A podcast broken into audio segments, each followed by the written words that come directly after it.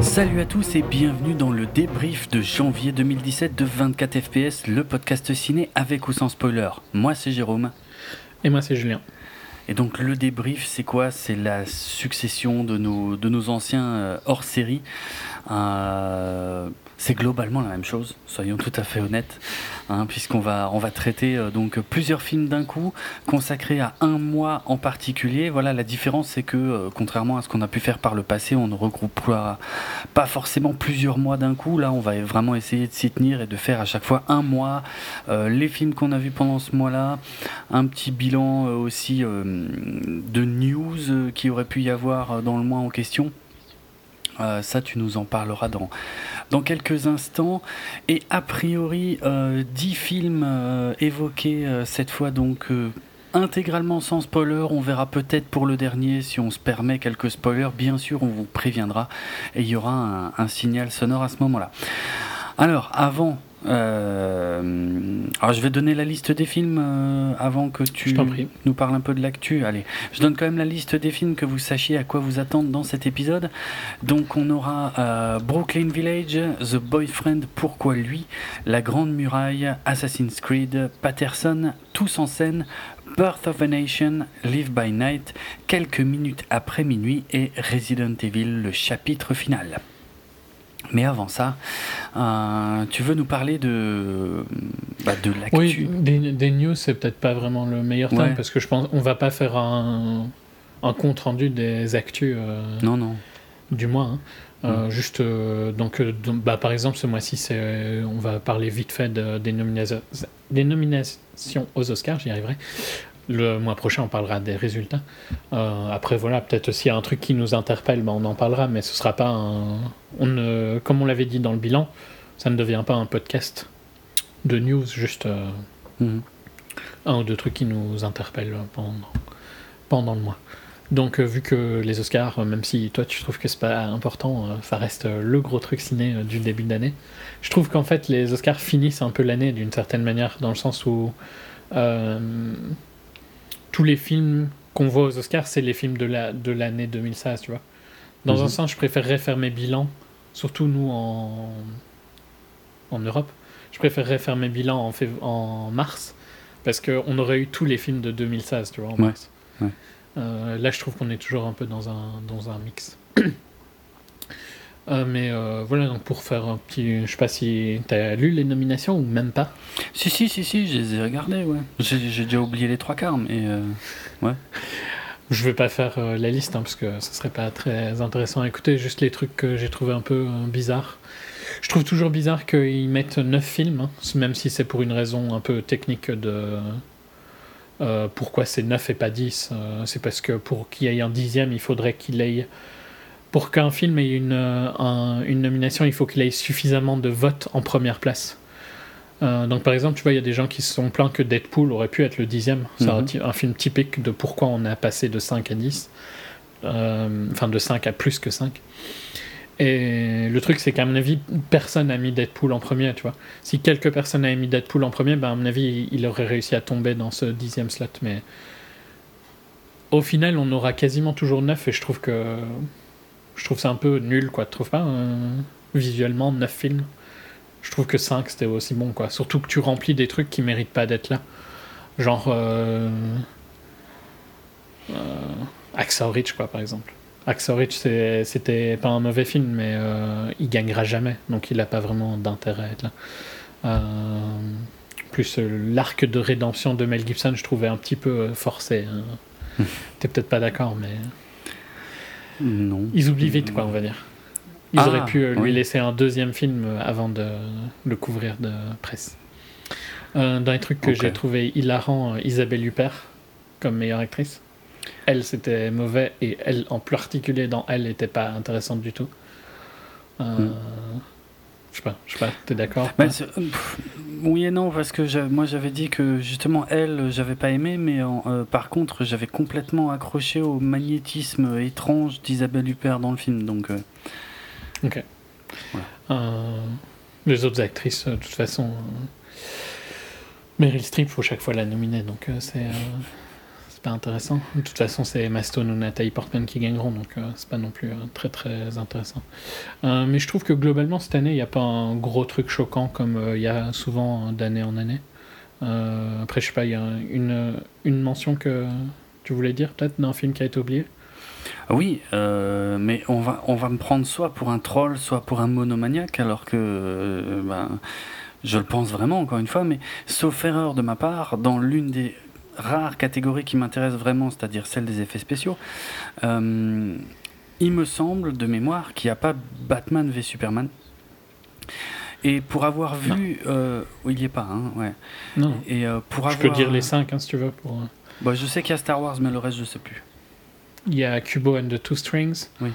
le film d'animation de Jungle Book, Doctor Strange et Deepwater Horizon. Oui, ok. Euh, en fait, je, dis tout simplement ça parce que j'ai vu il y, a, quelques semaines euh, des vidéos en fait euh, de comment la société, enfin une des sociétés d'effets spéciaux qui avait bossé sur BVS avait montré donc des séquences du film, mais version donc comment bon, on voyait quoi les effets spéciaux, on voyait finalement ce qui était réel ou pas, et je me suis rendu compte qu'il y a des tas de séquences du film. Euh, qui sont absolument pas réels en fait. Et, et je je, je m'en étais même pas aperçu. Et euh, mais, mais choquant hein, genre toute la course poursuite en Batmobile euh, qui est pas à la fin du film il n'y a pas grand chose de réel. Et franchement je ne trouve que ça ne se voit quasiment pas. Donc voilà que des choses comme ça n'apparaissent pas euh, dans cette catégorie euh, pff, Bon, ça me fait halluciner, mais après, j'ignore complètement les mécanismes des, des Oscars, et puis pour être franc, je m'en branle complètement. Mais euh, voilà, bon, c'est le seul truc qui m'a qui a attiré mon attention sur toutes les Hmm. nominations.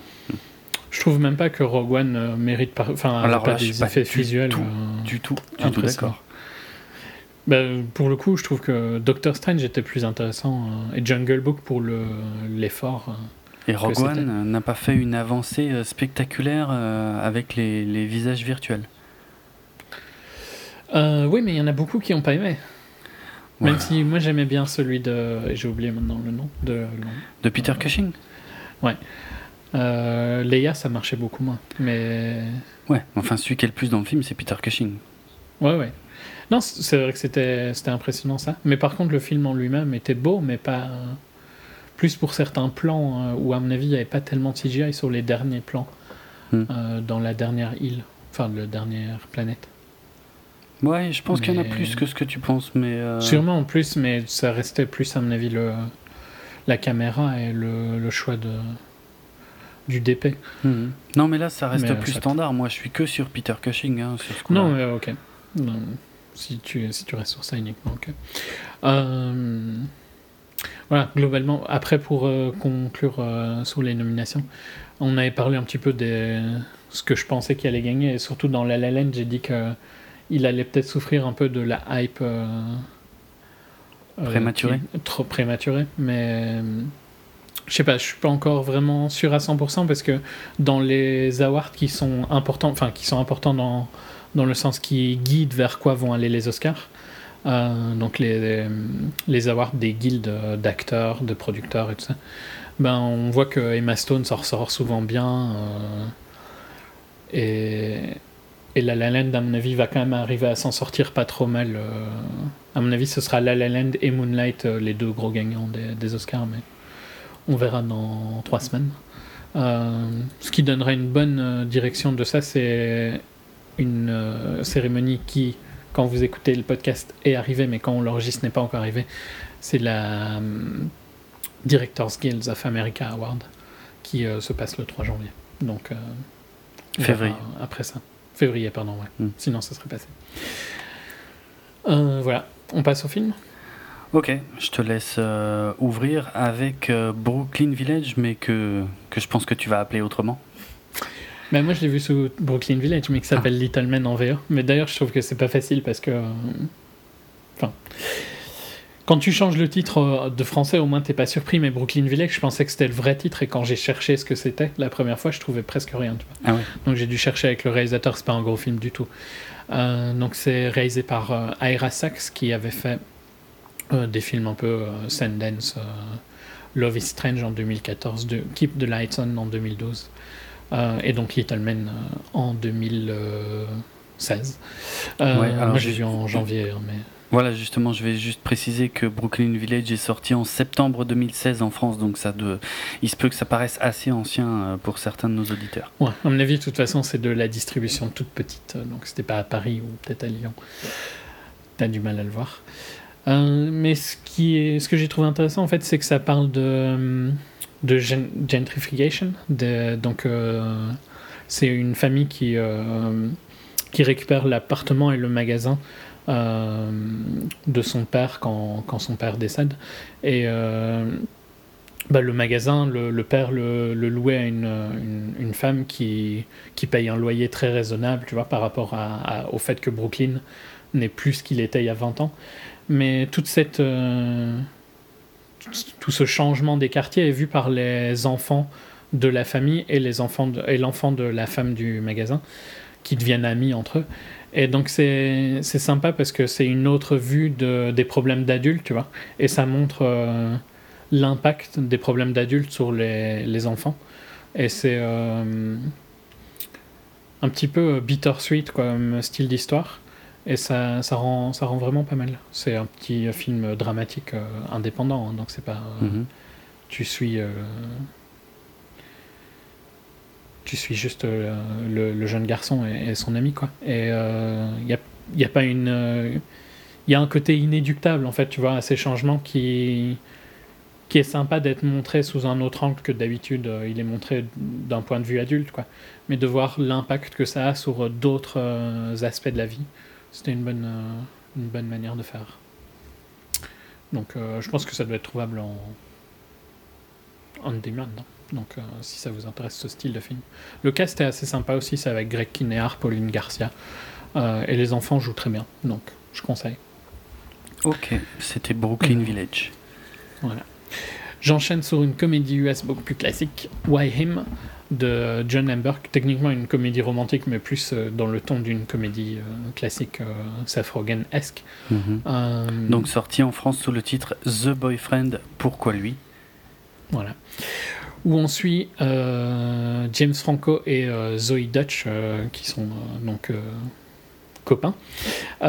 et les parents de Zoe Dutch, donc Stéphanie dans le film, viennent fêter Christmas, ouais, Christmas, Noël, chez donc le nouveau copain de Stéphanie, interprété par James Franco, qui est un jeune tech millionnaire complètement euh, barré avec euh, des tatouages, euh, qui serre tout le monde dans les bras, qui a un, assistant interprété par Kagan Michael Key de Key and Peele, des comédiens connus mais plus aux US je pense.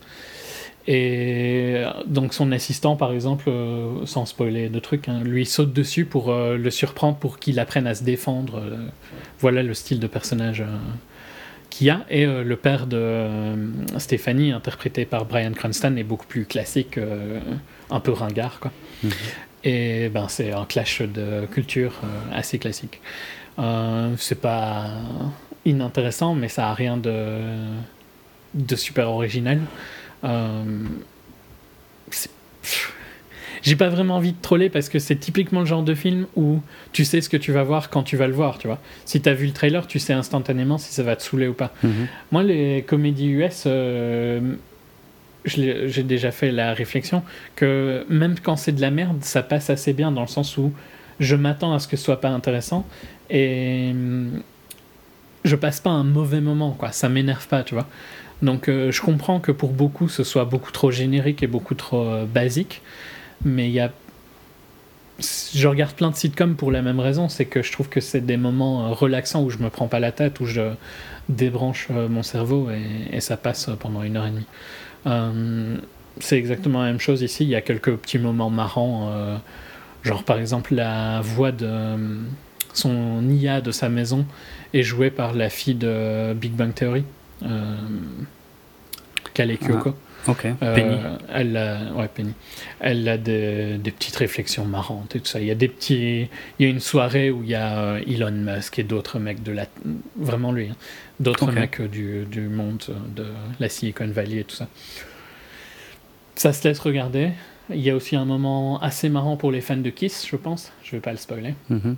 Euh, mais c'est pas innovatif pour, euh, pour un sou quoi. Donc euh, si on est dans si on est le public euh, ça peut passer mais rien qui vaut la peine non plus d'aller chercher le film quoi. Ok. Ça va? J'ai pas été très clair à mon avis. Non, c'est pas ça, c'est que je c'est surtout la longueur qui m'étonne en fait. Parce que je me rends compte que moi, j'ai pas grand chose non plus à dire sur les films que je vais évoquer. Donc si on continue comme ça, l'émission va pas être Ouais, il y en aura un où je pourrais un peu plus. Ah, c'est vrai, c'est vrai.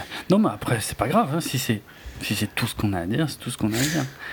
Bah, Enfin, tu vois, ce style de comédie, euh, c'est pas. euh, Mais, en fait, la seule chose dont je suis pas sûr, c'est euh, au final, c'est bien ou c'est pas bien? Mais moi, ça va, mais c'est mais c'est très moyen. C'est pas fou. quoi. Genre, si je devais le noter, ce serait 5 sur 10. Hmm. Mais j'ai pas passé un mauvais moment en y allant. Ok, C'est juste qu'il faut être conscient de ce que tu vas voir, quoi. ok. Quand, quand tu veux. Comme, euh, je sais pas, un truc comme euh, Neighbors ou euh, 22 Jump Street, des trucs comme ça. Hmm, Qui sont un peu, un peu mieux que ceci. hein. Mais voilà. D'accord. Il y a des blagues faciles, tu vois, qui vont faire marrer les gosses, genre. euh, à un moment, le perso de James Franco explique que Bukake, et je vais pas dire ce que c'est euh, pendant le podcast, vous avez qu'à. Enfin, je sais pas si je devrais dire que vous avez qu'à chercher. Vous avez qu'à le savoir, c'est tout. Euh, ça veut dire euh, avoir. un genre confiance en soi ou un truc du style, un truc débile comme ça, tu vois, parce qu'il veut pas lui dire vraiment ce que c'est. Mhm. Ah non, non, ok. Non, que c'est d'être surchargé de trucs, quoi, de feel, feel overwhelmed. C'est ça qui lui dit que ça veut dire euh, d'être euh, bukake. Et donc évidemment, euh, il va réutiliser cette phrase dans un contexte qui n'a rien à voir, où les gens vont comprendre ce que ça veut dire. Voilà le type d'humour qu'il y a euh, dans le film. C'est un peu limite, tu vois. Donc euh, j'aurais du mal à le conseiller, mais si en regardant le trailer ça vous intéresse, bah vous passerez pas un mauvais moment. Ok. Euh, je, alors, je savais pas du tout que tu allais parler de ça, mais sans, sans aller forcément beaucoup plus loin que ce que tu as dit, je tiens à préciser que bukake, à la base, c'est pas un gros mot du tout. hein. Euh, je crois que la traduction littérale de base, ça doit être quelque chose comme asperger, mais sans contexte. C'est, c'est Ouais, bien, ouais. bien sûr, c'est le contexte Non, non, hein, qui a, qui a ouais, donné un sens euh, différent. Bref, ok. Fait. Euh, Euh, Ok, c'est tout pour The Boyfriend Ouais, ouais. On peut chercher sur Wiki hein, si vous voulez éviter euh, une recherche qui n'est pas très safe pour le. Ah ouais, moi je taperais pas que Bukake dans Google. Voilà. Euh, non, ouais, non, il vaut mieux pas. Voilà. Euh, Soit. ok. Euh, bah, sauf- je te laisse. Si, si on Oui. active le Safe Search, il ne devrait pas y avoir de soucis, mais est-ce que les gens savent ce que c'est? Je suis pas sûr. Soit. Bref. Pas important. Euh, allez, je vais euh, passer à la Grande Muraille, euh, The Great Wall, en... non, j'allais dire en VO, mais non, puisque ça a probablement un autre titre en Chine. Alors, il s'agit d'un projet, un pur projet de studio, en fait, à la base. Où, pour faire simple, les Chinois commencent à avoir Je crois que c'est vraiment The Great Wall. hein. Enfin, il y a- ouais, il y, a des caractères euh, Ouais, chinois. voilà, il y a des euh, caractères, mais ouais, c'est peut-être quand même The Great Wall, même en chinois, mais ça me paraît bizarre, mais ok. Euh, et donc, ouais, euh, les, studios de production chinois, en tout cas, commencent à avoir des moyens et, se sont dit, euh, et, si, on finançait un, blockbuster comme les Américains, euh, qui va d'une part forcément cartonner chez nous parce que c'est fait par des Chinois, il y aura plein de Chinois dedans, et, en plus, on va pouvoir le vendre à l'étranger également parce qu'on va prendre quelques acteurs américains super bien vus et tout. Et, euh, et voilà, ça devrait, ça devrait fonctionner. Donc, euh, c'est euh, les boîtes, c'est quoi Le Vision Pictures, Atlas Entertainment, mais donc aussi China Film Group et Legendary, qui appartient maintenant aux Chinois hein, depuis 2016. Donc, qui ont quand même réuni 100, quasiment 150 millions de dollars pour produire cette fresque épique et pas vraiment historique consacrée à, aux nombreuses légendes qui, entourent la Grande Muraille de Chine, avec avec euh, donc euh, dans, le rôle principal. Ah ouais, alors si je vais peut-être dire un mot sur le sur le mais je le connais pas bien. Euh, il s'agit de Zhang Yimou. pour être franc, je regarde très peu de films asiatiques et dans sa filmo, le seul titre qui me qui m'évoque à, peine quelque chose, c'est le, secret des poignards volants en 2004 que je sais même pas si enfin, c'est pas vraiment c'est pas du tout mon style de ciné non plus. S'il y a bien un truc qui m'énerve au ciné c'est ce, c'est son style de, de cinéma. Donc euh, je vais pas pouvoir le défendre non plus. Mm. mais ça reste quand même euh, un des directeurs chinois je pense les plus importants ouais a priori ouais qui fait des ah non je crois que j'ai vu euh, Hiro. Hiro en 2002 je crois que celui-là je l'ai vu en fait. C'est pas le j'ai vu j'ai vu Hiro aussi. Ok Ouais, ça doit être dans ses plus, euh, plus connus euh, à l'international. Mais bon, il a plein d'awards internationaux et tout ça, donc dans les réalisateurs chinois, ça doit être le plus connu qu'on peut mhm, prendre. Mhm. Donc a priori un choix intéressant, mais euh, d'après ce que j'ai entendu de gens qui connaissent mieux que nous son cinéma, un produit final qui est loin, loin, loin, loin d'être à la hauteur de ce qu'il a pu faire par le passé. Euh, on a euh, comment euh, le, en fait l'histoire, enfin le concept du film provient quand même du, du, président du studio Legendary qui a qui a créé ce concept avec l'auteur de l'auteur original hein, du livre World War Z, Max Brooks. et, donc ils se sont payés, ils se sont payés ben, Matt Damon dans le rôle, on va dire, euh, principal, celui du personnage de William Garin. Euh, Pedro Pascal, déjà vu dans, Game of Thrones, puisqu'il jouait euh, Oberyn Martel. Hmm. Mais je crois qu'on l'a. Narcos. Et il était aussi effectivement dans Narcos. ainsi que William Dafoe, autant le dire tout de suite, William Dafoe qui se ridiculise totalement dans ce film. Et donc euh, au milieu bah, de, de, beaucoup de Chinois, puisqu'il est, il est clairement question d'Européens. donc déjà, ils ne sont pas européens, mais enfin bref, euh, d'Européens qui sont euh, venus un peu se perdre en fait près de la grande muraille de Chine et qui cherchent en fait à dérober le, secret de la poudre noire, donc la, poudre, hein, tout simplement, la poudre à, canon. mais qui vont se retrouver mêlés en fait à, à des armées euh, complètement débordées euh, par, euh, par des créatures fantastiques et, et, mystérieuses qui assaillent la, la Grande Muraille et qui vont se retrouver impliqués dans ces événements. Je vais faire simple, les acteurs font le minimum syndical. Euh, et Willem Dafoe est encore en dessous de ça, comme dit. Euh, les dialogues sont pathétiques, le scénario est tellement convenu que, on s'ennuie pas mal.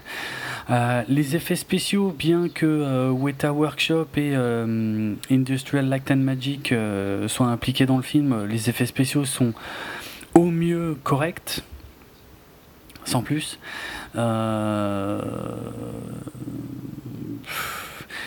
Ouais. Je sais pas quoi dire d'autre. C'est bidon, ça a le bon goût de pas être trop long. Euh, heureusement que la, euh, la commandeur en chef, euh, enfin pas en chef, mais pas loin, des armées chinoises, interprétée par Jing Tian, est, absolument superbe et a tombé dans, son armure bleue, toute brillante, qui n'aurait pas fait tâche dans le film Warcraft.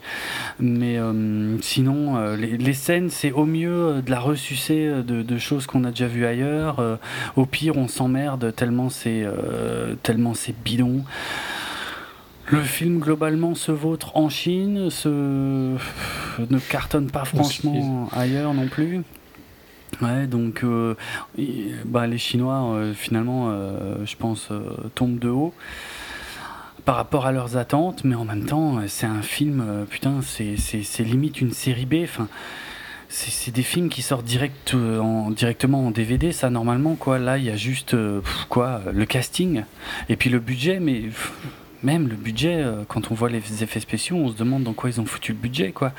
Ou alors dans les portions de murs qu'ils ont construit pour le tournage, mais euh, ou, le fait d'avoir euh, déplacé euh, quelques Américains euh, en Chine, je, je sais pas trop. Bref. C'est pas fou, c'est bon, ça se laisse regarder. Hein, je veux dire, euh, c'est pas non plus euh, une daube infâme. euh, c'est juste que c'est un, c'est un film. En fait, j'ai envie de dire c'est un film sans prétention, alors que c'est complètement faux puisqu'il il en avait énormément. Mais voilà, c'est un film. on le regarde avec en bouffant une pizza avec des potes et puis puis on passe à autre chose quoi. Ok. Franchement, c'est tout. M'intéresse pas du tout. Je n'aurais pas pu euh, m'infliger ça. Mm. Euh, je me suis par contre infligé Assassin's Creed et ça va être super court hein, parce que c'est juste pour dire que euh, c'était tout aussi d'obèse que tu euh, l'avais dit. Ouais. Euh, J'arrive vraiment pas à comprendre ce projet parce qu'il pousse dans le détail quand même, comme tu le disais. Et même en tant que, en ayant pas, je dirais pas fan du jeu parce que je me considère pas fan, mais en ayant joué à tous les AC, euh, presque tous les, oui, j'ai pas joué au dernier, presque tous les AC, ben il y a quand même, enfin, je, voyais pas l'intérêt. Je trouve qu'il y a des trucs qui n'ont aucun sens, notamment euh, l'in- l'institut, quoi, qui euh, Hmm. ça, ça enfin, il y a aucune logique dans ce Non. truc, quoi. Si vous avez vu, euh, ça, ça- ça ne- pourquoi ces gens-là vivent là n'a aucun sens. Hmm. Et ça fonctionne pas, quoi, à aucun moment. Donc, euh, et euh, c'est- même pas impressionnant visuellement en plus. J'ai dû me le taper en 3D, c'était dur. Euh, non, vraiment très très mauvais. Donc voilà, c'était juste pour euh, confirmer ton avis. Merci. Tout à fait différent et beaucoup beaucoup plus indé. Le nouveau film de Jim Jarmusch. Donc j'ai pas dit que c'était de Justin Kurzel, un Assassin's Creed, mais Ouais. On en a déjà parlé dans le HS de décembre, je pense. Ouais. Ouais, ouais. Euh, J'enchaîne donc sur euh, le dernier film de Jim Jarmusch, Patterson, qui je pense est sorti euh, peut-être fin décembre en France, mais oui, j'ai, oui, oui, décembre. je crois que c'était, ouais, fin décembre. Ouais, ouais, ouais. voilà, Fin moi je l'ai vu en janvier dans tous les cas. Mm. Avec Adam Driver et ça va être dur. Golshifteh Farahani, désolé pour euh, le massacre, euh, qui euh, sont un couple dans le New Jersey. Et Adam est un chauffeur de bus qui s'appelle Patterson et qui vit dans un- une ville qui s'appelle Patterson aussi. Qui est une vraie ville hein, donc de Passaic County dans le New Jersey. Et donc on suit, on suit Patterson pendant une semaine, donc euh, sa, sa journée le matin. Euh, il se réveille, et puis il va, il va à son bus, et puis il fait sa journée, tout ça. Et il est, euh, nota- c'est c'est un film que tu détesterais, hein, je, te, je te le dis tout de Je suite. crois sur parole. Il est également poète euh, à ses heures perdues. Donc pendant que pendant qu'il attend par exemple le matin ou euh, quand il rentre le soir, il écrit des poèmes. Et des poèmes qui, je trouve, ont la décence. Bon, je suis pas un grand poète ou quoi que ce soit, donc euh, peut-être que un poète trouverait les poèmes particulièrement nuls, mais souvent quand quand un perso est censé être un poète dans un film, soit il invente des trucs, il reprend des trucs, soit c'est pourri, tu vois. Et ici, j'ai trouvé qu'ils ont eu la décence d'écrire des poèmes apparemment vraiment pour le film qui euh, étaient euh, intéressants. Donc il y en a deux, trois qui sont restés avec moi pendant un petit temps, tu vois, euh, après le film. Donc ça, j'ai trouvé que c'était une, une bonne chose. Mhm. Et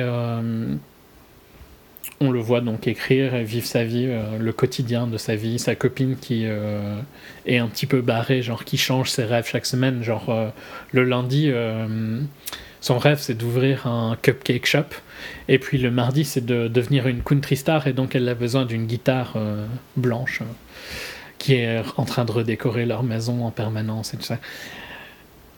Donc on est vraiment dans un film qui explore la monotonie du quotidien, tu vois. Mais je sais pas, je, je sais pas pourquoi exactement te dire ça fonctionne, pourquoi ça fonctionne, mais le, le style d'Adam Driver qui va bien à ce, ce, ce style de film indé. hein. Mhm. Je trouve qu'il a un visage qui va bien dans cet univers-là, beaucoup mieux que dans un blockbuster. Ouais. Euh, et le, le rythme du film assez lent, mais pas non plus trop chiant, les, et le, les, les répétitions, tu vois, que, que filme d'une bonne manière, je les trouvé vraiment sympa à suivre. Mhm. Euh, Il y a deux, trois petits, pas twists, mais il y a deux, trois trucs qui arrivent, tu vois, au fil de la semaine, qui sont sympas.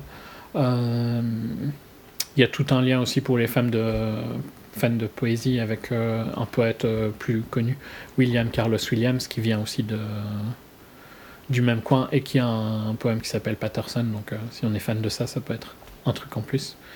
Mais voilà, pour euh, comme euh, exploration du quotidien, j'ai trouvé que c'était vraiment sympa. Après, je sais que tu détestes les films qui qui n'ont pas de fin en fait et qui sont comme ça, tu vois. Et ça, Ouais. c'est purement ce que c'est. hein. Donc, euh, Ok. c'est vraiment pas pour. euh, si vous êtes typé Jérôme euh, dans vos styles de films, euh, c'est pas pour vous. Mais euh, si vous êtes plus typé moi, c'était vraiment sympa. Super bonne interprétation de Driver. Euh, vraiment fascinant à suivre. J'aime encore bien ces films qui. Enfin, j'aime bien ces trucs où on recommence la même journée chaque fois. Un peu comme la séquence dans Master of, None où tu vois les 30 secondes de Ouais. chaque matin. Tu Ouais. vois. Je- Une des meilleures séquences, je trouve, euh, un des meilleurs épisodes de TV de 2016. Hmm. 2016 ou 2015 15, peut-être hein. même. Ouais, 2015. Euh, c'est pas exactement la même chose ici, mais j'aime bien cette exploration du quotidien. La monotonie et la, la banalité de la vie, tu vois. Ouais, ouais. Euh, on est conscient que c'est pas pour tout le monde. hein. Je te laisse enchaîner sur totalement autre chose. Euh, ok. Je vais donc évoquer euh, Tous en scène, euh, autrement dit euh, Sing en VO, un film sorti en 2016 aux États-Unis mais qui est arrivé chez nous. En fait, c'était le film de Noël euh, du comment euh, de Illumination euh, aux États-Unis, mais chez nous, il n'arrive qu'en qu'en janvier 2017. Alors, Illumination, en fait, c'est le studio euh, qui est à l'origine de Moi, Moche et Méchant, Les Mignons, ces choses-là, que je n'ai jamais vues, bien sûr. Secret Life of Pets l'année dernière. Et voilà, l'année dernière, effectivement, donc du coup, aux États-Unis, en fait, ils avaient deux gros films, deux grosses sorties. Ils avaient, il y avait La vie des bêtes, plutôt en été, et euh, donc Sing, tous en scène, euh, pour la fin de l'année. Et les deux ont bien marché, euh, globalement. 900 millions pour Secret Life, presque 900 millions. Ouais, alors bon, les- la, la vie des bêtes, c'est, il est monté très très haut, mais euh, tous en scène se rapproche des 500 millions de box-office, donc c'est plutôt une bonne année quand même pour eux, je crois.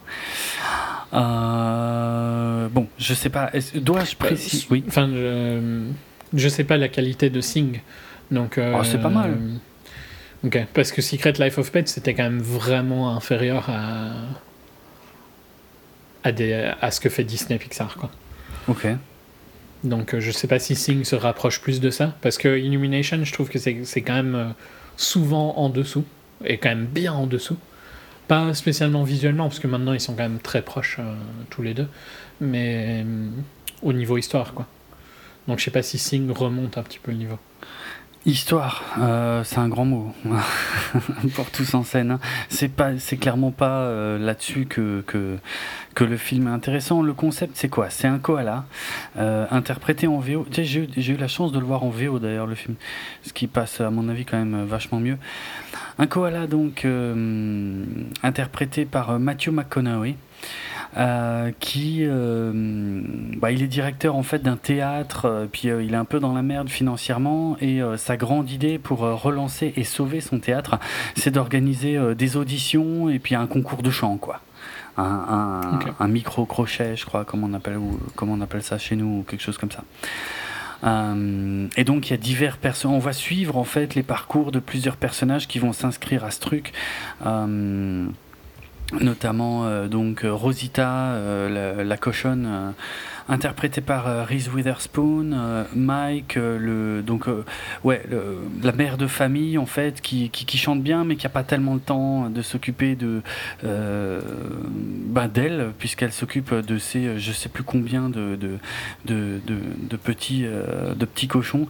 Je crois qu'elle a 25 25 gosses ouais c'est ça et son mari Norman interprété par Nick Offerman donc de Parks and Recreation. Euh, elle chante super bien, mais elle n'a pas tellement de temps de s'occuper d'eux. On a Mike, la petite souris, euh, euh, qui, se la joue crooner à la Sinatra, interprétée par Seth MacFarlane, donc le mec derrière Family Guy et Ted. qui est un sac à merde pur et dur et qui est, qui est vraiment bien interprété du coup par Seth MacFarlane.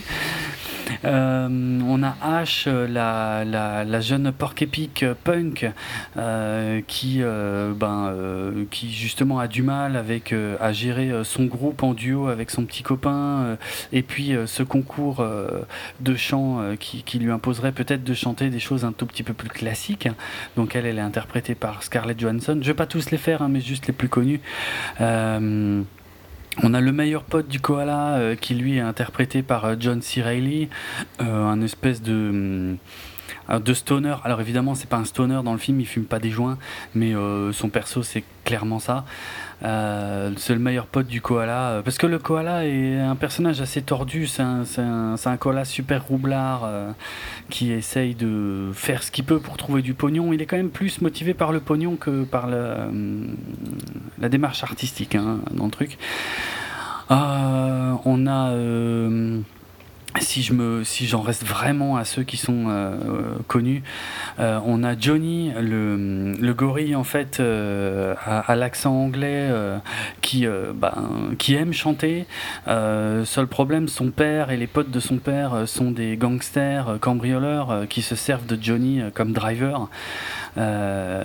Et, lui cette, cette vie là ça l'intéresse pas du tout. Lui son rêve c'est de chanter. euh, puis voilà, euh, y a, euh, je vais quand même mentionner l'un des personnages qui m'a fait le plus rire, c'est la hum, l'iguane en fait, qui est l'assistante du koala. L'iguane avec un œil de verre, une, petite vieille complètement à la masse qui capte pas grand chose à ce qu'elle fait, qui est doublée par le réalisateur du film. Hein, Garth Jennings et, et, qui est bien fandard. Après, voilà, le concept du film, c'est ça. Euh, visuellement, c'est plutôt pas mal. Bon, on est en dessous, on est un peu en dessous de Disney, mais c'est pas honteux. Encore une fois, je suis. Non, c'est suffisamment proche, quoi. Ouais, voilà. C'est pas dégueulasse. C'est, ça pourrait presque. Je vais peut-être dire une horreur, mais euh, l'histoire de ce film pourrait euh, franchement se passer dans la ville de Zootopie, par exemple. Oui, c'est ce que je, je me disais. C'est franchement. Et ça a l'air plus. Enfin, Genre, c'est intéressant pour un adulte ou, c'est vraiment plus comme Moana euh, pour les enfants avant tout quoi? Mais en fait, c'est intéressant pour un adulte si t'aimes euh, les chansons. Parce qu'il y a euh, plus d'une soixantaine de chansons qui y passent, donc il y en a qui sont plus ou moins complètes, il y en a d'autres, c'est des petits bouts. En fait, ça chante tout le temps, mais comme globalement, ce sont des morceaux plus ou moins connus, en fait, il y en a un peu pour tout, toutes les générations, tous les âges, tu vois. Il y avait des trucs, moi, ça me disait rien. Euh, ouais, je sais pas si je. Ouais. Euh, je vais peut-être quand même rapidement mentionner le fait que c'est pas de mon propre chef que j'ai été voir ce film. Hein peut-être pas déconner non plus. Euh, bref, donc voilà, il y, a des trucs qui parlaient à ma copine, à moi pas du tout. Il y a des trucs peut-être parfois un peu plus anciens qui, moi, m'ont parlé un peu, heureusement. et puis le. Ouais, je vois qu'il y a Alléluia par exemple. Ouais, il y a un peu de tout. Franchement, il y, y a, vraiment un peu tous les styles. Euh, tous les styles grand public, mais enfin tous les styles quand même euh, qui sont représentés. Et puis, euh, ouais, c'est assez attendu, je veux dire, globalement, mais enfin, j'ai pas passé un mauvais moment, à ma grande surprise. c'est même assez drôle. régulièrement, mais ça reste quand même globalement très très basé sur les chansons. Donc euh, voilà, il faut y aller si on est fan de chansons, si on veut entendre chanter et tout machin. Euh, voilà, là, là, euh, là c'est sympa. D'ailleurs, je sais pas du tout comment ça se passe en VF. Est-ce qu'il est rechante tout en français? Je sais pas du tout. Je sais juste que c'est Patrick Bruel qui joue le, koala. Donc lui, pour et le Jennifer qui joue Rosita. Voilà, Jennifer qui, qui fait Rosita et c'est à peu près les seuls connus. Bon, il y a Laurent Gérard qui fait Gunther, c'est un, un cochon avec un accent allemand.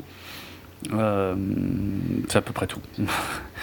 je sais pas ce que ça donne en VF, c'est peut-être. Ouais, je sais pas. Je sais pas si le film marche beaucoup ici, mais en VO ça passe assez bien.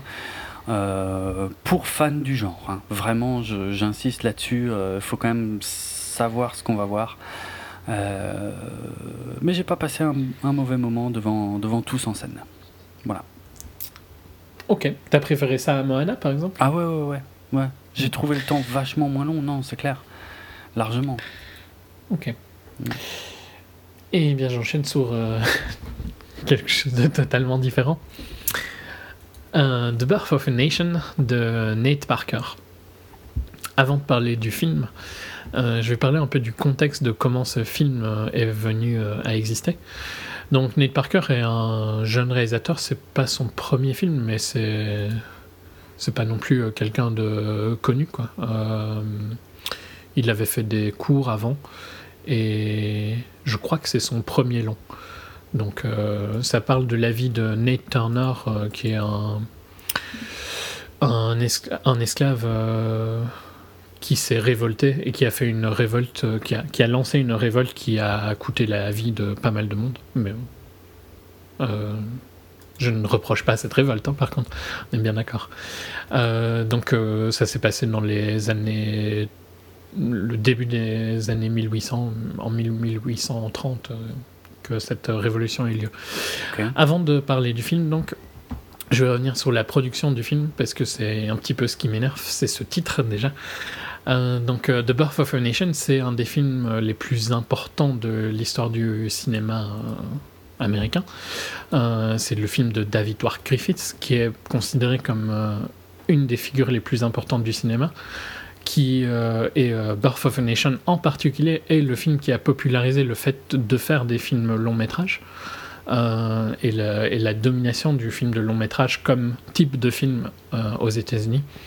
Et c'est aussi un des premiers films avec une utilisation de la caméra d'une manière totalement différente de ce qu'on voyait avant, où elle était beaucoup plus statique. Ici, elle bougeait avec les acteurs, euh, des techniques narratives et tout ça. Donc c'est vraiment un film ultra important de l'histoire du cinéma. C'est pas un film facile du tout à voir pour plein de raisons. Euh, notamment, c'est ultra long. Si tu le vois dans certaines de ces versions, on est à plus de 3 heures. Euh, donc, je, je pense que tu n'as jamais vu. Hein, Non, non, non, non. C'est donc c'est très long et euh, il a aussi le défaut parce que c'est la vérité aussi d'avoir euh, repopularisé le Ku Klux Klan. Donc euh, à un moment où le Ku Klux Klan n'existait plus vraiment, il il existait mais il était assez faible. The Birth of a Nation les a un petit peu remis sur le devant de la scène et leur a donné un second souffle. Quoi. Donc ça, je suis d'accord que c'est pas très positif. Ça a d'ailleurs été euh, une grande peine de Griffith qui, euh, quelques années après, a fait intolérance en, comme forme d'excuse à ça. Il faut aussi se remettre euh, dans la situation des années 1910. euh, c'est un film de 1915, hein, The Birth of a Nation, où le Ku Klux Klan, c'était pas vraiment... c'est pas ce qu'on ce qu'on en pense maintenant.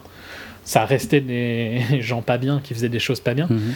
Euh, mais il n'était pas aussi. euh, comment Bah, Il il n'avait pas l'image aussi négative qu'ils ont maintenant. Quoi. Ils n'étaient pas diabolisés euh, dans, dans l'opinion publique, on va dire. Voilà. C'était. euh, je sais pas comment expliquer ça, ouais. Je, je crois que je vois ce que tu veux dire. hein. C'était, je pense que c'était largement plus accepté, tout simplement. Tout à fait. Euh, après, voilà, il y a des. Par exemple, le, le lighting of the cross, donc quand ils mettent feu à une, une croix, Ouais. ça, c'est des trucs qui viennent un peu du film, enfin, qui ont été popularisés par le film. Ah ouais. Donc euh, le film a une importance sur l'existence du Ku Klux Klan que je peux pas nier, mais en tant que fan de cinéma, le film a aussi euh, une importance sur l'existence même du cinéma. Mhm. Sans Griffith, le cinéma n'est pas le même euh, que ce qu'on a là maintenant. Donc mon problème avec euh, Nate Parker, c'est que quand il dit qu'il veut reprendre le titre Birth of a Nation parce que c'est un film de raciste euh, honteux et qu'il veut euh, re,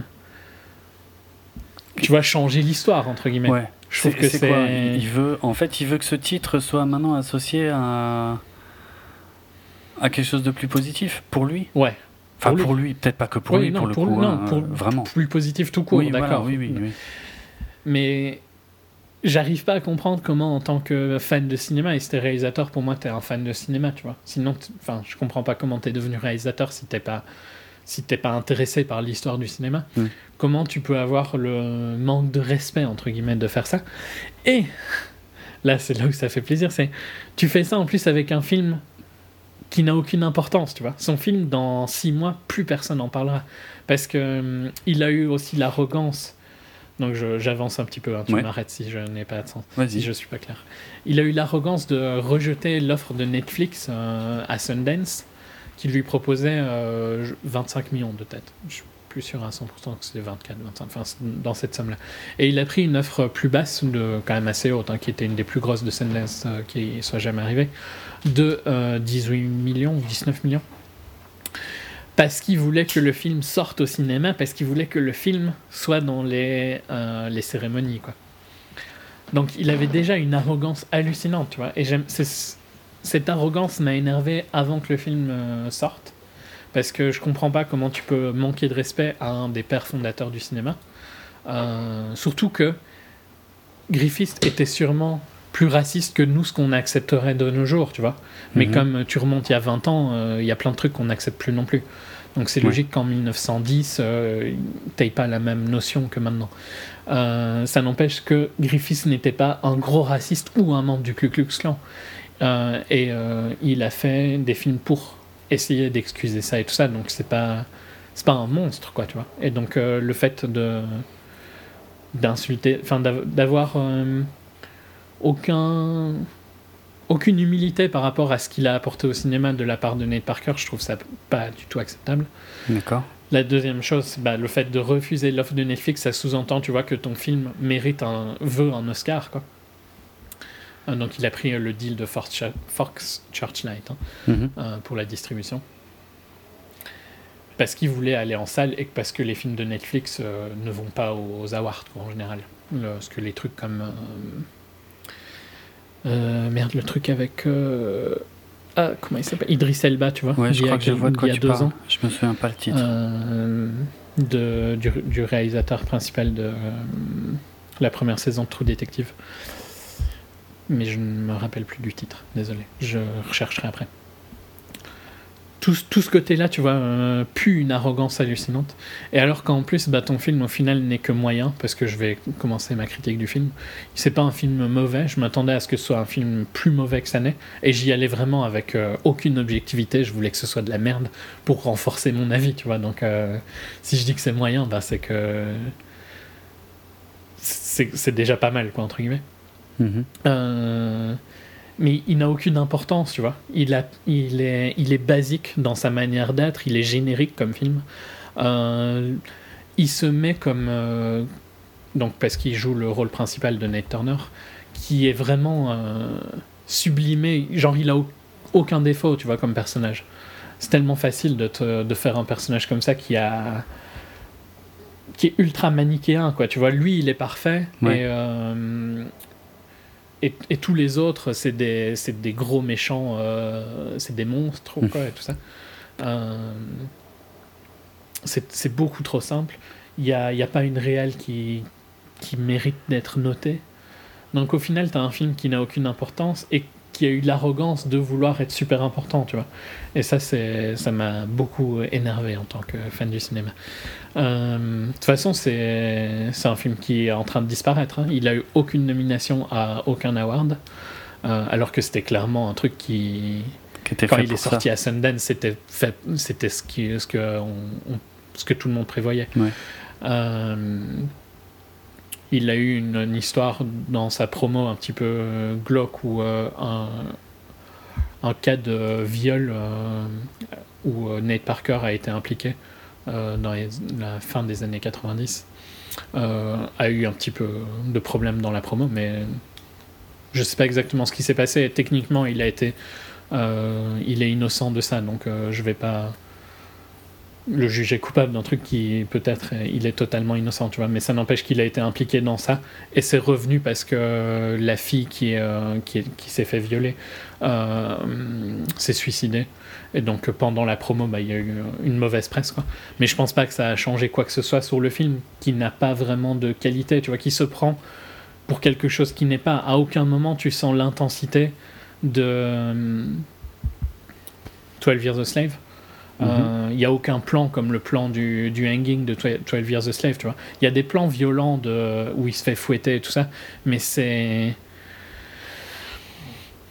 Je dirais pas grotesque parce que c'est pas jusque-là, mais c'est volontairement trop violent. Tu vois, c'est un peu euh, à la Mel Gibson sans avoir euh, le talent de réal de Mel Gibson. Ok. Ok.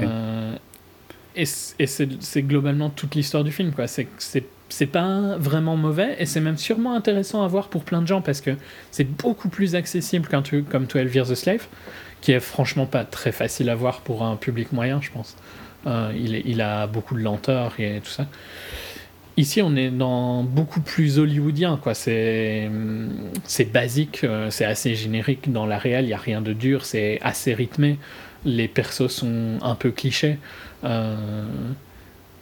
mais tout ça le rend plus facile aussi pour le public moyen. Mais au final, le public moyen le verra même pas parce que euh, il a il a rien accompli de ce qu'il voulait accomplir. Mhm. Donc, il aurait mieux fait de d'avoir un peu d'humilité et euh, d'apprendre un peu plus avant de vouloir euh, changer le monde. Quoi. J'ai pas été très clair, non, dans ma critique. Je sais pas, si, euh, c'est c'est pas inintéressant, c'est pas trop mauvais, mais euh, on est loin de l'image qu'il a voulu donner au truc. Et voilà, après, pour, euh, en tant que fan de ciné, j'aime j'aime bien qu'on reconnaisse les gens qui sont importants. Tu vois. Ouais. Si- sans eux, tu serais pas là. Donc, un peu plus d'humilité euh, ne lui fera pas de mal. De toute façon, c'est flagrant dans le fait qu'il se soit casté et qu'il se soit donné le rôle vraiment euh, ultra parfait. quoi. C'est comme Brad Pitt dans 12 Years a Slave, vraiment. Ok. Ok, on enchaîne sur. euh, Ouais, je, je voulais juste dire le film que tu cherchais Mhm. tout à l'heure, le film Netflix, c'était Beast of No Nation. Hmm, merci. C'est ce que j'avais en tête en plus et je pensais pas que c'était ça. Mais c'est bien ce que je voulais dire. Avec Idriss Elba, hein, c'est bien ça. Ouais. De Carrie. Euh, Ah, J'ai pas le nom enfin, sous les grave. yeux. C'est pas grave. Je vais chercher. Mais on enchaîne sur euh, Live by Night? Ouais, alors Live by Night, euh, donc c'est l'adaptation euh, d'un roman de Dennis euh, que, que Warner Bros a acheté en 2012. Euh, il était euh, tout d'abord question d'un projet avec Leonardo DiCaprio dans le rôle principal. Euh, puis on a rapidement appris que ce serait Ben Affleck en fait qui allait écrire le film et le réaliser et jouer le rôle principal, donc le, le rôle de Joe Coughlin. C'est un projet que Ben Affleck a, a- a dû repousser en fait parce que parce qu'il s'est concentré euh, ben, euh, sur d'autres projets euh, avant.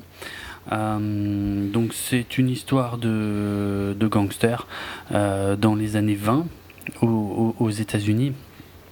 Pendant la. après, après la Première Guerre. Ah oui, pendant Oui, la. Prohibition, oui. Voilà, merci. À l'époque de la Prohibition.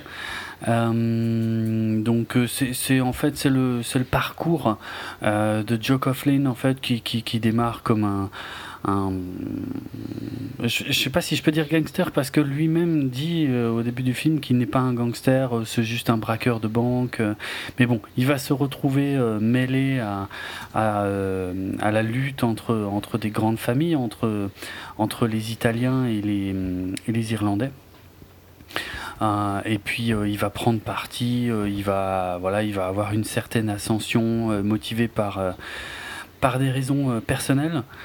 Euh, on retrouve également euh, dans le film, euh, ben, il y a Elle Fanning, Brendan Gleeson, Sienna Miller, Zoé Saldana, Chris Cooper.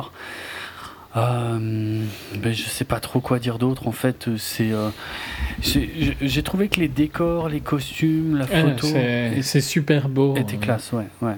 Ça, c'est vraiment sympa. Mais il y a un manque. En fait, mais tu le sens dans le trailer. hein. Je... En fait, tous les défauts que je vais critiquer, je les, je, je savais que ça allait être ça dans le trailer. Mm. Euh, Il y a aucune passion et tu le sens. Et c'est Ouais. dommage. C'est comme si on avait laissé le set euh, d'un autre film, tu vois, vraiment bien. Et euh, il y a des gens qui sont venus faire des répètes, mais genre pas vraiment motivés, quoi. Ouais, ouais. Et c'est ça qu'on a sorti en fait. Mm. Il y, a, il y a- vraiment il y a personne que tu as l'impression qui a envie d'être dans le film. Ouais, c'est clair. Il n'y a aucune passion dans ce film, en fait. C'est autant le dire tout de suite, hein, c'est euh, c'est pas top.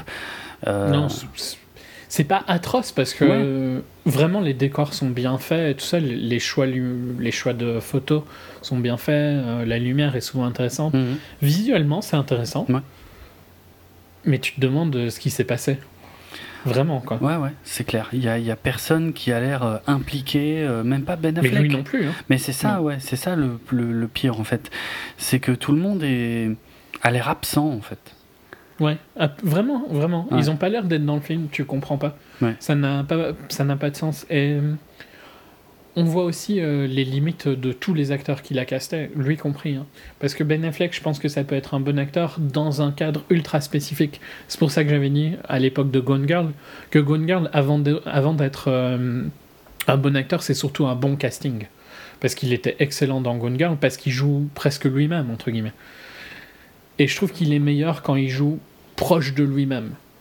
Euh, il est excellent dans, dans The Town, qui pour moi est son meilleur film euh, à lui, quoi, euh, où il est réel. Et où il est aussi acteur. Il était pas trop mal dans Argo, mais déjà tu sentais un peu plus de limites sur son perso à lui. Euh, moi en tant que réel, je trouve. Mais ici, c'est pas vraiment la réal qui me dérange, sauf qu'il a, il a, c'est pas une réal où il sait diriger ses acteurs. Par Non. contre, ça c'est clair. Ouais, quoi. ouais. Et quand il a des acteurs qui sont moyens, euh, parce que tu vois, quand, par exemple, avec Brendan Gleeson, ça va. Je trouve que ces scènes sont les seules où tu as l'impression qu'il a envie d'être là. Ouais, ouais. Euh, mais tous les autres, genre, non, pas tous les autres, je suis méchant. Chris Messina, par exemple, euh, Dion, je trouve que lui, il est pas trop mal. Ouais, il est pas mal, ouais.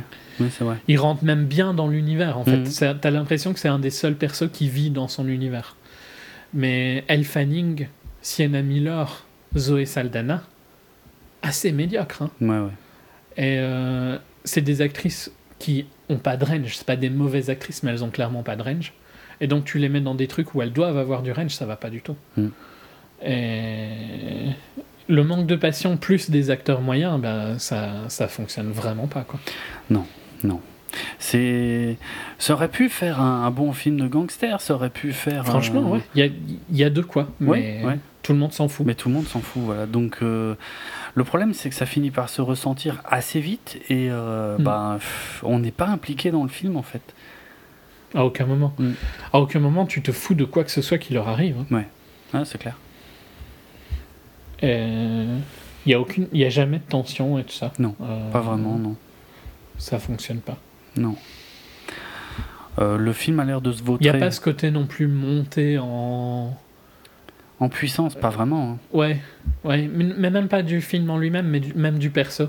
Je trouve que Ah oui. un jour il est rien et puis euh, un peu plus tard, tu vois pas vraiment une évolution de sa Non, carrière. je Non, trouve. et puis mais Ça aussi c'est un peu un problème. tu le sens pas vraiment dans son attitude non plus. Effectivement, il n'y a pas vraiment de construction. euh, Il ne devient pas plus, il ne devient pas plus violent par rapport à, à sa position. Il reste toujours le même. Il est le même le- la première minute du film Ouais. et il est le même à la fin. Ouais. Et c'est encore une fois c'est un problème de range. hein. Il n'a pas de range donc dans The Town où il n'a pas besoin d'avoir de range parce que il joue le même perso du début à la fin. Ça gêne pas du tout. Et il peut être super bon. En fait c'est un peu c'est un peu comme Mark Wahlberg, je trouve, tu vois. Mark Wahlberg, il peut être un super bon acteur s'il est ultra bien entouré et qu'il Ouais. est dans un rôle qui lui convient. Mais fondamentalement, c'est pas un bon acteur. Mhm. C'est pas. euh, c'est pas Daniel Day-Lewis, c'est pas euh, Marlon Brando et tout ça, quoi. Ils, ont, ils sont juste bons là. C'est des acteurs de série, un peu, entre guillemets. Ouais. Et, et c'est le cas de quasiment tout le cast, à part Brendan Gleeson et Chris Messina, hein, que j'ai trouvé pas mal. mm, mm. Moi, c'est mon gros problème, c'est acteur moyen et aucune passion que tu ressens dès les 15 premières minutes. Quoi. Ouais. c'est clair. Il n'y a aucune relation qui fonctionne non plus. hein. Non, alors ça c'est catastrophique parce que c'est un peu le cœur du film. aucune alchimie. Quoi. Ouais, non, rien du tout. T'y crois pas, donc euh, tu t'en fous, et vu que c'est censé être la motivation principale de Coughlin, euh, ben, ça pose un gros problème. Dommage parce qu'il y avait euh, potentiellement quelque chose. C'est un peu comme Legend l'année dernière, euh, je sais pas si tu te souviens, euh, Ouais, ouais, je me rappelle de Legend, mais je- que j'ai trouvé où il y avait quand même un peu plus de motivation. un peu plus, ouais. Ouais, c'est vrai. Tu sens que déjà Tom Hardy avait quand même plus envie d'être là. Il, il y donnait du sien. hein. Oui, oui. Peut-être un peu trop, mais. Ouais. Ouais, c'était un peu limite parodique à certains moments, mais ouais. Ouais. Est-ce qu'il y avait pas Sienna Miller aussi d'ailleurs? Je sais pas. Ouais, n'y avait pas Sienna Miller. Pas une très bonne actrice, hein, franchement. Je sais pas dans quoi je l'ai vu où ça passait, quoi, mais. Euh... Soit. Je pense. Non, à mon avis, était pas. Non, c'était dans Black Mask qu'elle était. Oh, pff, j'en sais rien en fait. Soit. Euh, je pense pas que c'était elle dans Legend, mais. euh, Legend avait plus de passion, je pense. Avait d'autres problèmes, hein, clairement. C'était un film qui fonctionnait pas vraiment, Mhm. mais avait plus de passion que, que Live by Night. Ouais. C'était Emily Browning dans, euh, Ah oui, oui, c'est vrai. dans Legend. Non, bah, le film, euh, comme dit, marche pas. hein. Euh, Il y a un budget de 65 millions. euh, le box-office peine à atteindre les 20 millions. euh, donc, gros, gros fail pour le film, mais relativement mérité. hein, ça tout ça fonctionne pas. Peut-être un manque de temps, hein, peut-être qu'il a rushé pour. Parce que, bon, à mon avis, c'est entre les projets de DC qu'il a fait ça. Donc. Ouais, ouais, clairement. Euh, je ne l'abandonne pas en tant que directeur, mais je pense qu'il faut qu'il il reste sur un, un truc qui lui convient, quoi. Un domaine Ouais. qui lui qui fonctionne mieux pour lui. Ouais, bah, c'est marrant, il y a une résonance avec l'actualité. euh, je sais pas si tu sais, il a hum, abandonné la réalisation abandonné euh, Batman. de The, The Batman, ouais. Enfin, The Batman, on n'est pas sûr que ce soit le titre, hein, mais enfin, c'est celui qui est repris dans toutes les rumeurs. Soi-disant parce qu'il n'a pas le temps euh, d'être euh, bon à la réal et en tant que personnage de Batman. Euh, je trouve ça complètement bidon comme excuse étant donné qu'il a quand même souvent le rôle principal dans ses propres films. Ah, bref, il y aura. Ouais, enfin, c'est pas les mêmes, euh, c'est pas les mêmes projets quand même. Non, c'est vrai que c'est pas du tout le même type de projet, mais je, il y, a- l'air d'avoir de graves problèmes avec ce projet euh, The Batman, euh, et euh, on saura peut-être la vérité un jour parce que si on s'en tient pour l'instant aux rumeurs, ça a pas l'air glorieux ce qui se passe.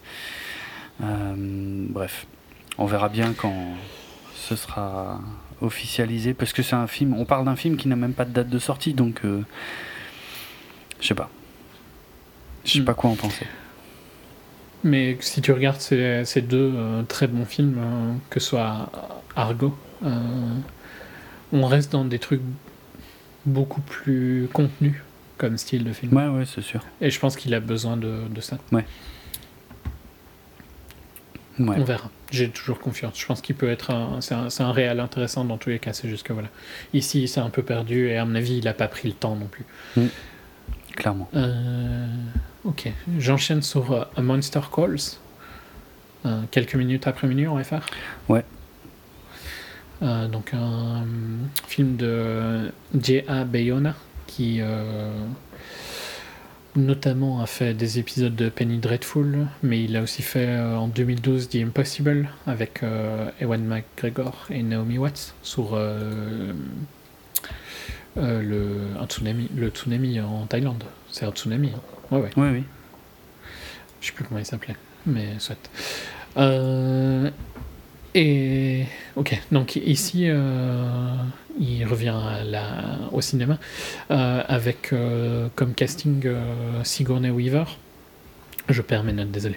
Sigourney Weaver, Lewis McDougall qui joue un, un jeune, un jeune acteur vraiment intéressant, Felicity Jones, Toby Kebbell et euh, la voix de Liam Neeson. Et on est sur un film un petit peu. C'est difficile à décrire parce que c'est. C'est plus un drame, mais il y a des côtés un peu euh, fantasy également. Euh, parce qu'il y a des, séquences dessinées et tout ça qui sont vraiment super jolies. Euh, donc, euh, apparemment, c'est un film qui a eu une bonne euh, note en France critique. Tu, tu me disais Ah oui, il est beaucoup revenu dans les tops, dans les critiques de fin d'année, ouais, ouais, clairement. Moi, c'est un film que j'ai failli rater parce que je l'associais à BFG et qu'il n'y a pas eu beaucoup de, de promos autour de lui. Il, a, il, est pas vrai, il est sorti aux US, mais il n'a pas eu une grosse sortie aux US, donc j'en ai pas entendu parler. Et franchement, euh, si tu m'avais pas dit la semaine dernière que c'était censé être un bon film et que ça avait été bien revu par la critique, je l'aurais raté. Et je l'ai vu dans une des dernières séances euh, qu'il y avait au ciné. À mon, à mon petit ciné, quoi. Donc j'y allais vraiment euh, sans quasiment rien savoir, quoi. Et donc on suit la, vie de Lewis, de Connor, pardon, interprété par Lewis McDougall, qui est un jeune, un jeune garçon de une dizaine d'années, quoi. Et qui, euh, qui fait des cauchemars tous les jours où il voit euh, sa mère euh, se tomber dans un gouffre et il n'arrive pas à la. Enfin, il essaye de tenir sa mère qui est au bord d'un gouffre. Et puis, il y a une nuit où l'arbre qu'il voit depuis sa fenêtre de sa chambre se transforme dans un monstre, donc avec la voix de Liam Neeson, qui vient lui dire qu'il va lui raconter euh, trois histoires. Et, que la quatrième histoire, ce sera lui qui doit, qui, le, jeune garçon, qui devra lui raconter à l'arbre euh, son cauchemar. Et donc on va avancer dans l'histoire de Connor, qui euh, on apprend assez vite. Je, je dis rien qu'on n'apprend pas dans les cinq premières minutes. Hein. Mhm. on va apprendre que sa mère a l'air a l'air fort malade et donc on peut se dire que le, cauchemar est lié à ça également. Et euh, bah, le, les histoires du, du, monstre, je mets des guillemets à monstre, vont un petit peu euh, l'aider à avancer dans, dans, sa vie. C'est un petit peu un film de coming of age en fait d'ailleurs, je trouve que quand tu regardes euh, les, thèmes abordés. Et j'ai pas envie d'en dire plus parce que je trouve qu'il faut découvrir le, reste. Surtout chaque histoire euh, est visuellement euh, sublime à chaque fois que, que l'arbre le, le, raconte une histoire, c'est superbe. Euh, et émotionnellement, c'est très très intense. Moi, j'ai été totalement dans le film. toute la fin du film, j'arrêtais pas de réavoir des larmes qui revenaient parce que c'était vraiment pas facile du tout. j'ai pas envie de dire pourquoi parce que je trouve que c'est des spoilers, mais c'est moi ça m'a beaucoup affecté pour des raisons euh, personnelles de comment j'ai grandi. Euh, il m'est pas arrivé ce qui arrive aux personnes, mais j'avais les mêmes peurs que lui, on va dire, du fait euh, d'avoir grandi en étant orphelin de père.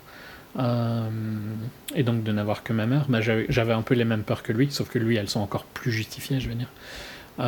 donc moi, ça m'a vraiment touché à fond j'ai trouvé que tout était parfaitement juste. L'interprétation du gosse est impressionnante. Il m'a refait un peu penser à Jacob Tremblay dans le sens où euh, il est super juste, quoi.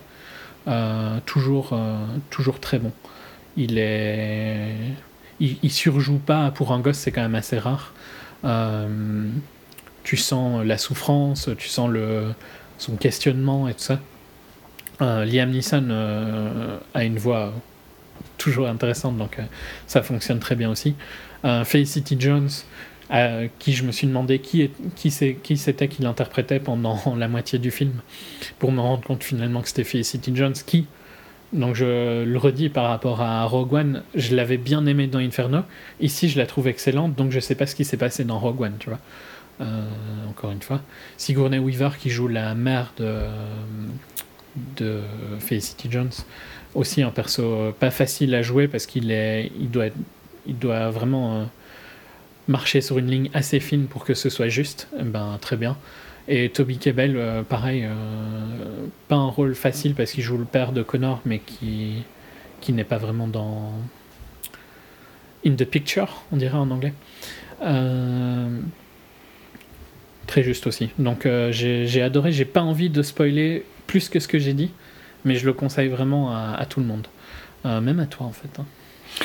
Ouais, ouais, ok. Mais je. Hmm. Je pense qu'il est en fin de distribution maintenant, donc à mon avis, ça va être euh, attendre qu'il soit dispo euh, en vidéo et tout ça. Hmm. Mais j'ai été vraiment surpris. Euh, il, il, m'a vraiment touché. Donc. c'est un élément clé de comment je juge un film, s'il arrive à me toucher émotionnellement.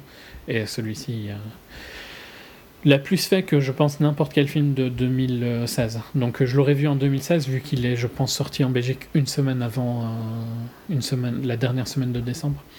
Euh, il aurait largement été dans mon top 5. D'accord. Donc euh, très très bon film pour moi. je sais pas si tu veux. C'est vrai que j'ai entendu des. Tu m'as dit des critiques et j'ai entendu les mêmes critiques qui disaient justement que le film était trop émotionnel. Mhm. Euh, c'est vrai que si on n'est pas du tout euh, sensible à ça, je suppose que ça peut ne pas marcher, mais moi je voyais pas comment on ne pouvait pas être sensible euh, au thème du film. Quoi. Ouais. Après, comme je l'ai dit, vu que le cauchemar qu'il fait me rappelait quelque chose de mon enfance, ben peut-être que j'ai été encore plus touché, tu vois. Mhm. Ça c'est personnel, mais dans tous les cas, c'est un très beau film, très bien interprété et visuellement intéressant en plus. Parce que vraiment, les, ça, je pense que c'est une partie que tu adorerais dans tous les cas, même si tu aimes moins le reste.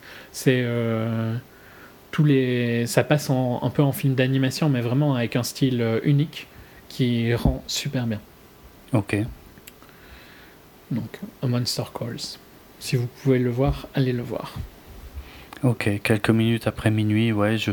il doit être encore un tout petit peu à l'affiche ici. Moi, j'avoue avoir fait l'impasse euh, euh, volontairement, parce que euh, sachant, C'est pas facile, hein. Voilà. c'est pas, c'est pas un film facile. voilà, c'est uniquement pour ça. Là, je, j'ai pas envie en ce début d'année de, de, on va dire, de m'infliger ça, même si, même si le film a l'air très bon. J'ai pas du tout trouvé que c'était infligé dans le sens où. Mais qu'est-ce que tu penses de Broken Circle Breakdown? Tu trouves que tu t'infliges ça?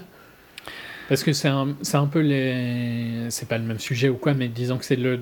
C'est le film le plus proche auquel je comparerais dans le sens où c'est le, des films vraiment très émotionnels. La différence majeure, si tu veux, c'est que euh, Broken Circle, je savais pas ce que j'allais voir.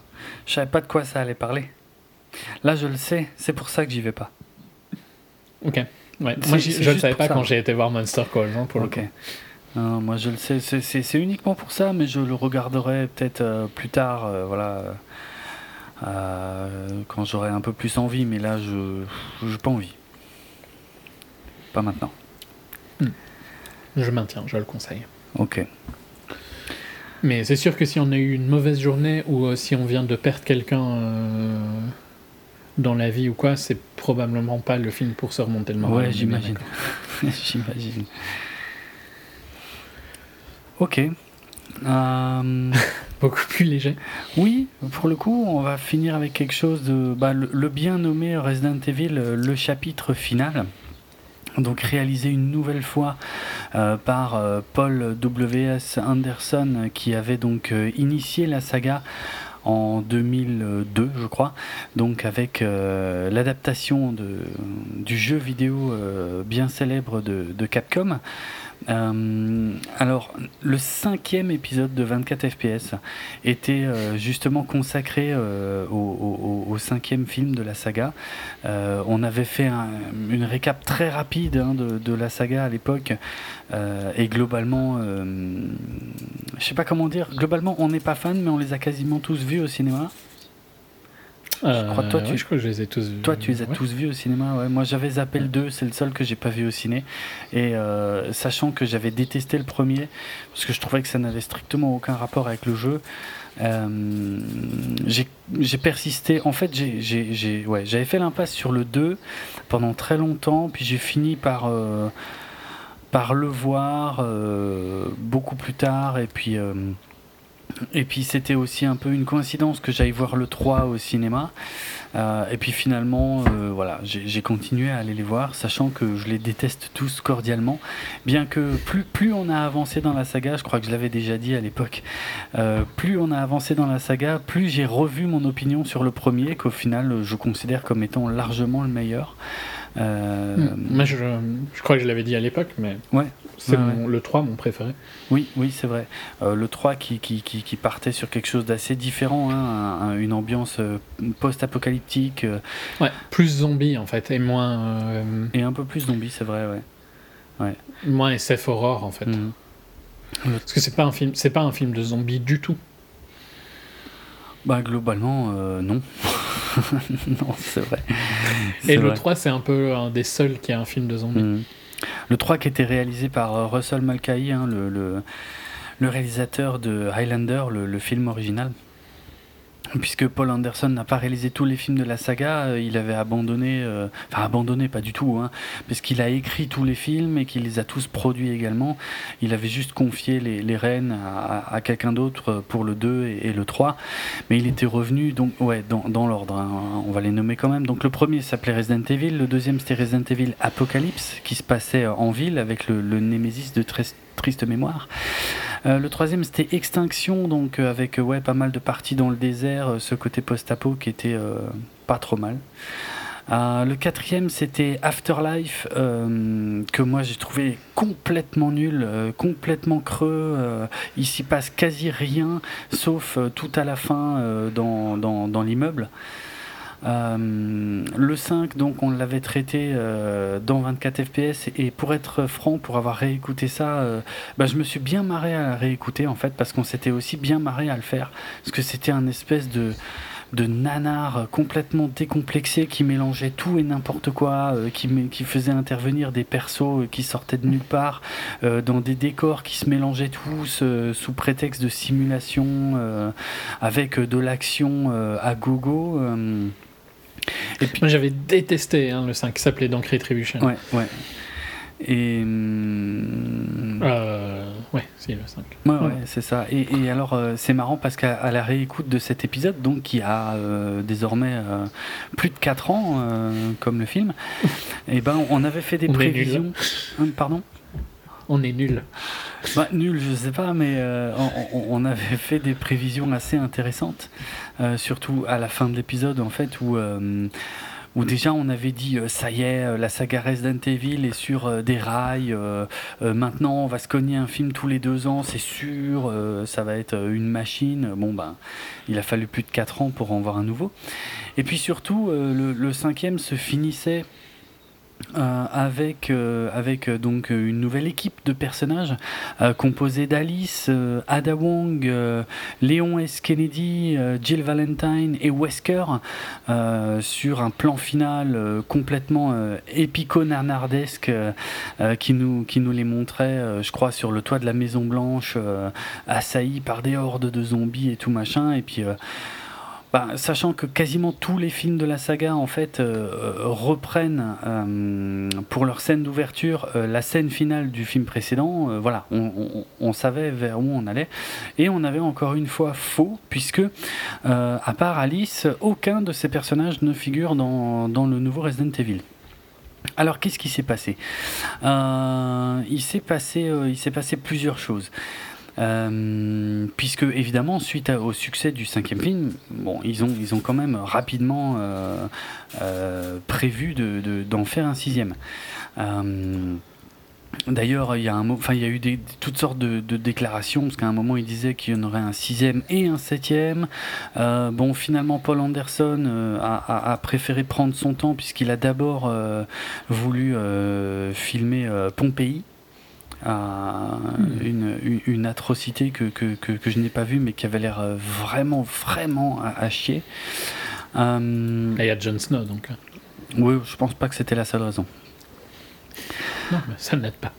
Euh, il y a eu, eu d'autres choses. Le mauvais Paul Anderson. Oui, le mauvais. C'est quand même honteux de s'appeler comme ça.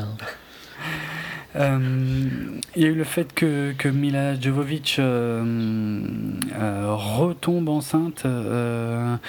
Euh, donc euh, ça a encore repoussé le, tournage. Euh, l'un des rares personnages qui, était, qui a été contacté pour revenir, donc Li Bingbing, pour Ada Wong, finalement ne pouvait plus apparaître dans le sixième film. Donc ouais, quasiment tout le monde a dégagé. Voilà, on oublie, on oublie Jill, Ada, même Michel Rodriguez ou Chris Redfield, tout le monde. au revoir. Euh, parce que qu'il soit mort ou pas dans les films précédents, on s'est rendu compte que jusque-là, finalement, ça n'avait pas beaucoup d'importance. Ça changeait, ça changeait quasiment rien. Euh, on a une revenante quand même. Euh, il y a Ali Larter qui revient dans le rôle de Claire Redfield. Donc finalement, entre Mila Jovovich donc dans le rôle d'Alice, Ali Larter pour Claire Redfield et puis Sean Roberts qui a le rôle d'Albert Wesker depuis un ou deux films, mais pas plus, je crois. Euh, bah, c'est quasiment les seuls revenants. Et si on accepte également euh, euh, Ian Glenn, qui joue le docteur Isaacs, qui était pourtant mort depuis 2-3 films, hein, facile. donc, qui, qui, est, je pense, maintenant très connu pour son rôle de Jorah Mormont dans Game of Thrones. bah,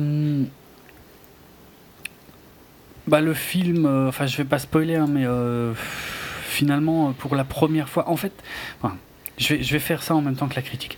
Je, trouvais le film très décevant euh, dans le sens où, de toute façon, je sais que c'est de la merde tous, mais au moins le cinquième avait, avait le bon goût d'être tellement n'importe quoi que, que, ça pouvait presque devenir euh, marrant à regarder. Et je trouve que ce chapitre final, finalement, euh, est assez plat, très. Il se prend plus au sérieux. Il se prend, ouais, il se prend. Mais moi, je l'ai trouvé quand même beaucoup moins mauvais, quoi. Ah ouais? Ah, c'est très mauvais dans tous les cas. Ben on est dans une, une, échelle où tout est mauvais. Hein. Mais. Euh, je sais pas. Disons que j'aurais pas été le voir s'il était sorti deux ans après. C'est à ce point-là que j'avais détesté. Euh, hmm. Disons que là, après 4 ans, tu vois, ça fait suffisamment longtemps, je me dis, oh, je peux aller le voir. Ouais, ouais. Je sais pas, il y a.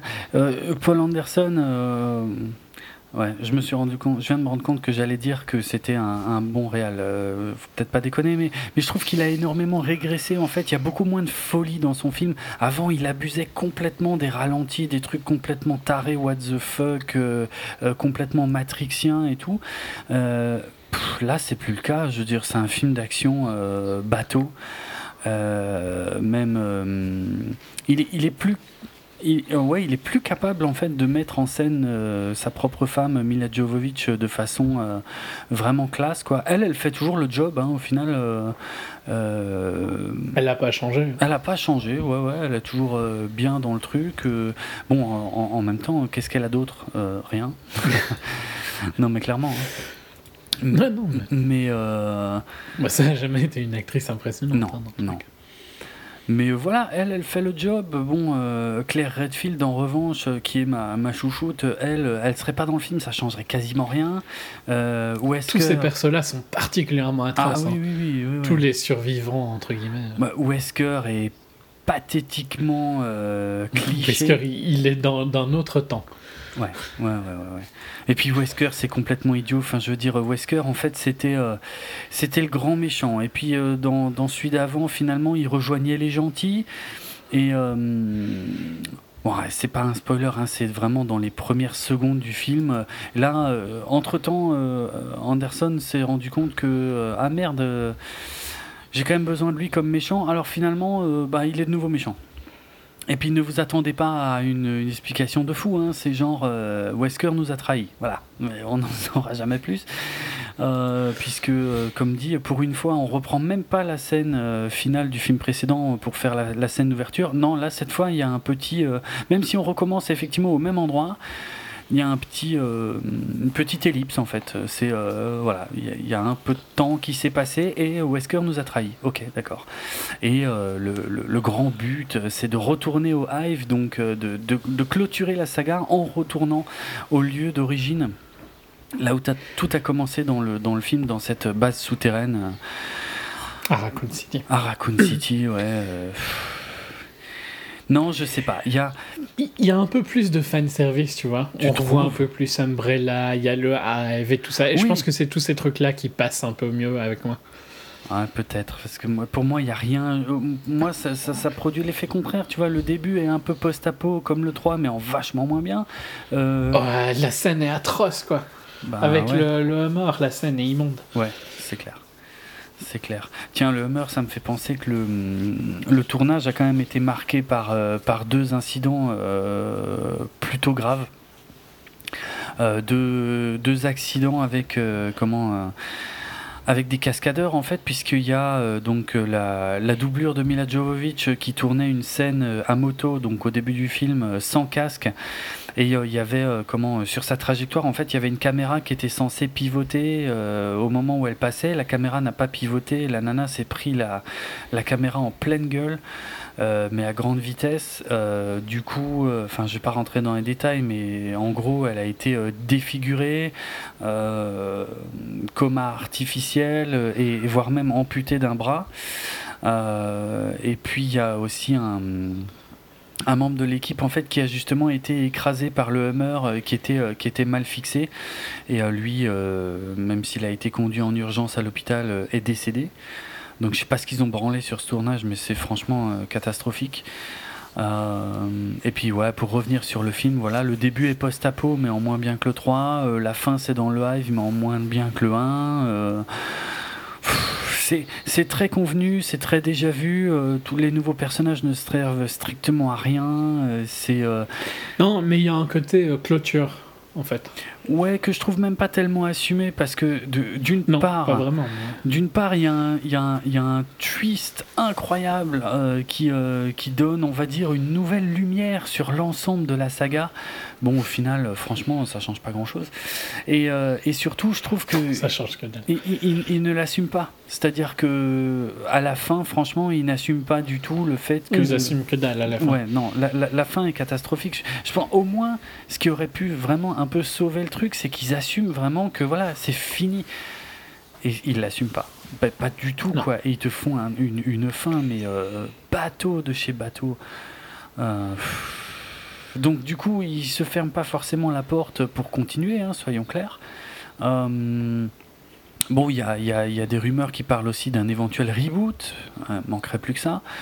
Euh, et je sais pas, j'ai même pas plus de détails à donner en fait, si ce n'est que il y a je serais, curieux de savoir s'il y a des consultants en, armes qui ont été euh, embauchés pour ce film parce que j'ai quand même noté des trucs assez épiques, euh, notamment avec les grenades. Je crois, sur la fin, il y a deux grenades, il me semble que ce sont deux grenades similaires. Il y en a une qui, produit une explosion, mais absolument titanesque, qui fait euh, littéralement voler en éclats des, une surface colossale. Et, il me semble que juste avant ou juste après, il y a la même grenade qui est euh, dans un couloir, euh, dans un espace beaucoup plus fermé, euh, qui est sur un personnage et qui fait l'effet d'un pétard. Ce qui n'a absolument aucun sens. Enfin, il y a, plein de petites conneries comme ça, de trucs qui n'ont pas de sens, mais bon, vu, vu les films que c'est, c'est pas. Tu sais, elle conduit un Hummer automatique, mais elle change de vitesse. Hein. C'est vrai? Ouais, d'accord. Bon, voilà, il y a toutes sortes de conneries. Je sais pas, je, je, je, vois même pas comment on peut conseiller d'aller voir ça au Cinoche. Je, ça n'a, pour moi, ça n'a aucun intérêt. Mais en même temps, tu sais exactement ce que tu vas voir quand tu vas voir un Resident Evil. Il y a personne qui va être surpris. Genre, tu savais très bien que t'allais voir de la merde quand t'as été le voir. Oui, d'accord. Ouais, ouais, ça, je suis bien d'accord. Mais c'est le degré de merde que, tu vas, que tu vas avoir. Exactement, exactement. Quelle sera Moi, il est un peu inférieur à. Enfin, il était supérieur. Il était de meilleure qualité que, que le 5, toi, c'est un peu l'inverse, mais on reste quand même dans la même gamme. Hein. Oui, oui, ça reste de la bonne grosse merde dans tous les cas. Mais, mais je préfère voir de la merde, euh, what the fuck, euh, qui va me faire euh, rigoler, et puis où je vais me dire, oh putain, qu'est-ce que c'était con, plutôt que de voir ça où j'ai trouvé ça complètement. En fait, moi, ce que j'ai toujours bien aimé dans, dans Resident et tout ça, c'est tout le côté d'Umbrella que j'ai toujours trouvé marrant. Mhm. Donc ici, il y a un peu plus Umbrella, et ça, ça m'amuse. Alors c'est vrai que tu avais dénoncé des choses d'ailleurs dans notre cinquième épisode sur la logique d'Umbrella qui n'avait pas de logique, et en fait il y a les explications dans celui-là. Et finalement c'est plus logique que ça en avait l'air. Bon, ça reste foireux. Hein. ouais, ça reste bien foireux, mais... Euh, ouais, ça a le mérite de boucler un ou deux trucs de la saga, mais franchement, à part si on les a tous vus jusque-là, je vois absolument pas l'intérêt d'aller voir ce truc-là, quoi. Je veux dire, euh, ceux qui n'ont pas vu les précédents, les plus jeunes, ah les ados. Oui, euh, clairement, clairement. C'est un film pour euh. C'est ouais, voilà, c'est parce que sinon, non, sinon c'est rien, quoi. C'est aucun sens. Voilà, mais c'est même pas drôle, comme tu le dis. En plus, ça se prend. Ça non, se non, c'est pas drôle. Moi, ça se prend beaucoup plus au sérieux, clairement. Ouais. Mais j'ai préféré parce qu'il y a un peu plus Umbrella, et puis on revient à Raccoon et tout ça. Donc, ça, c'est des. C'est juste des noms en fait qui remontent un peu l'estime du film, tu vois, quand c'est du fan service. Hein. Ouais, vite fait, parce que c'est pourtant d'un autre côté, c'est celui qui a été le plus. Euh, bah, c'est le premier film de la saga finalement qui n'introduit aucun nouveau personnage issu des jeux. Euh, ouais.